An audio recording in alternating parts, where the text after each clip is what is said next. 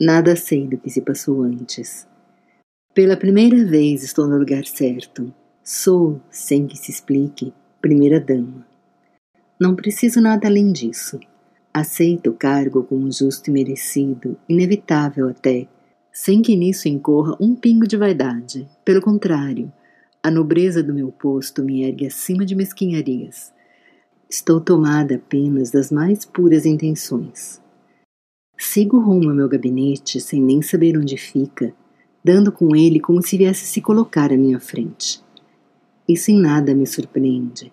Assim tudo me parece, pronto a acatar meus comandos. É uma sala considerável, repleta de mesas, todo um departamento a serviço da primeira dama. Num espaço central, protegido por cubas quadradas de vidro, encontro expostos os projetos em andamento. Não se vê ninguém em parte alguma. É cedo, as pessoas ainda não se encontram em seus lugares.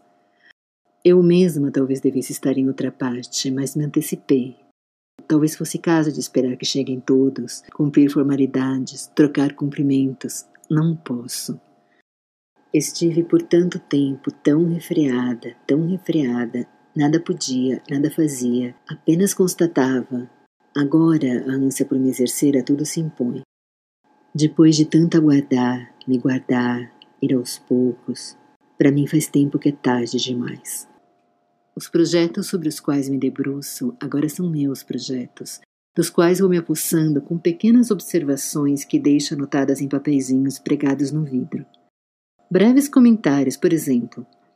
Uma das vitrines exibia a seleção feita para indicar um dos meus assessores principais. Algo que com certeza me diz bastante respeito. Escrevo uma rápida nota dizendo que, ao invés do nome escolhido, preferia que fosse Fulano de Tal. Logo nada mais me resta a não ser esperar pela equipe. Os corredores começam a dar sinais de movimento. De toda parte desembocam pessoas com objetivos. E nisso sou procurada por uma figura pequena e pálida, toda de escuro. Parece jovem demais para ocupar seu cargo. Uma espécie de assistente direta minha, conforme ela diz, assistente direta das primeiras damas. Fala num tom impessoal, sem pausas nem hesitações.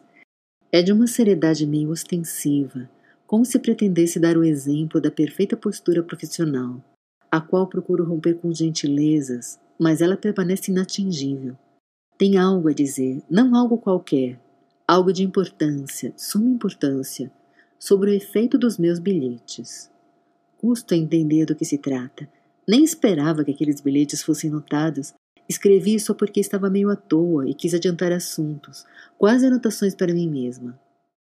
Mas pela assistente, fico sabendo que não só foram levados a sério, como causaram enorme comoção. Começando pelo fato de que, como ela faz questão de deixar claro, mais através do tom de voz do que das palavras, escrever bilhetes para a própria equipe era considerado algo muito irregular, impensável até. Havia todo um protocolo que devia ser seguido para interagir com a equipe. Não era chegar e ir falando. É o que a assistente me explica, numa delicadeza fria, olhando por sob meu ombro, toda a sua severa pessoinha de absoluta superioridade em competência e eficiência. Sem perder tempo, me conduz a um departamento que existe apenas, explica ela de forma polida, sem porém deixar de sutilmente ressaltar minha necessidade de explicações existe unicamente para receber as comunicações da primeira-dama e transmiti-las à equipe.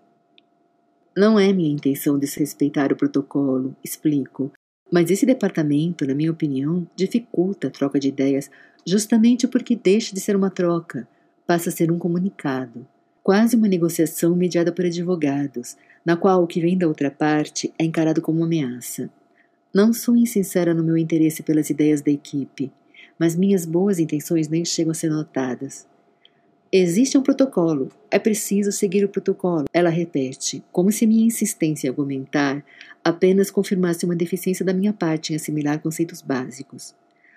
Longe dela qualquer intenção de me dar ordens, apenas cumpria seu dever.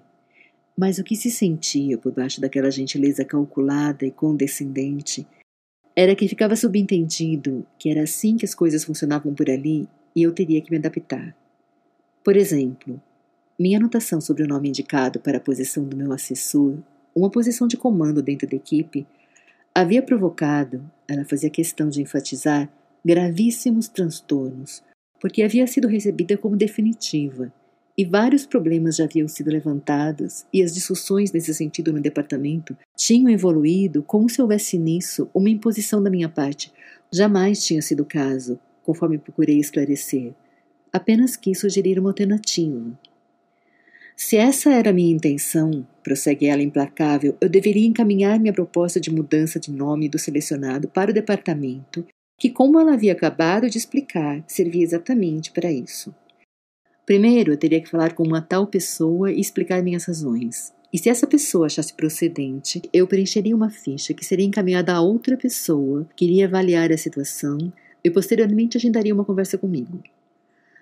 Apresentava a coisa como se tratasse de uma grande deferência a mim, mas o que me ocorria é que para fazer qualquer bobagem se fazia necessário tantas etapas desgastantes e lentas que ou a pessoa desistia ou se conformava em perder um tempo gigantesco para conseguir avanços mínimos.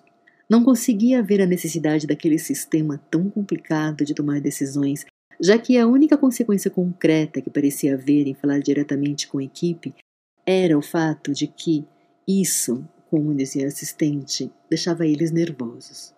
E só. Não havia ou não parecia haver nenhuma outra consequência de ordem prática, muito menos de ordem grave.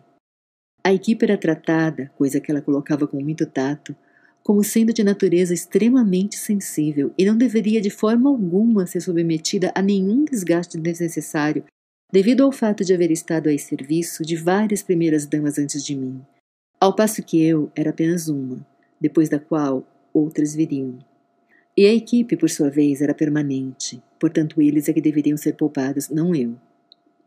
Nem sei mais o que pensar.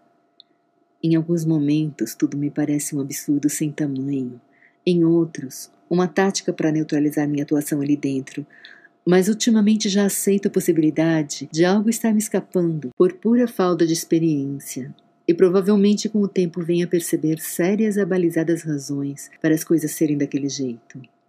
Enquanto isso, acato os protocolos, que, como previa, tornam extremamente custoso realizar qualquer coisa, mas não impossível. Aí reside a esperança, aí reside o perigo. Sempre se está prestes, sempre se está a um passo. E assim se vai prosseguindo, submergindo em corredores que se sucedem compridos, inconclusivos, emaranhados, mas já nem os enxergo direito, pois me disperso, me disperso.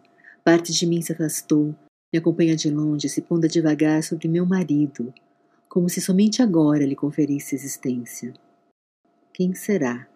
Como será?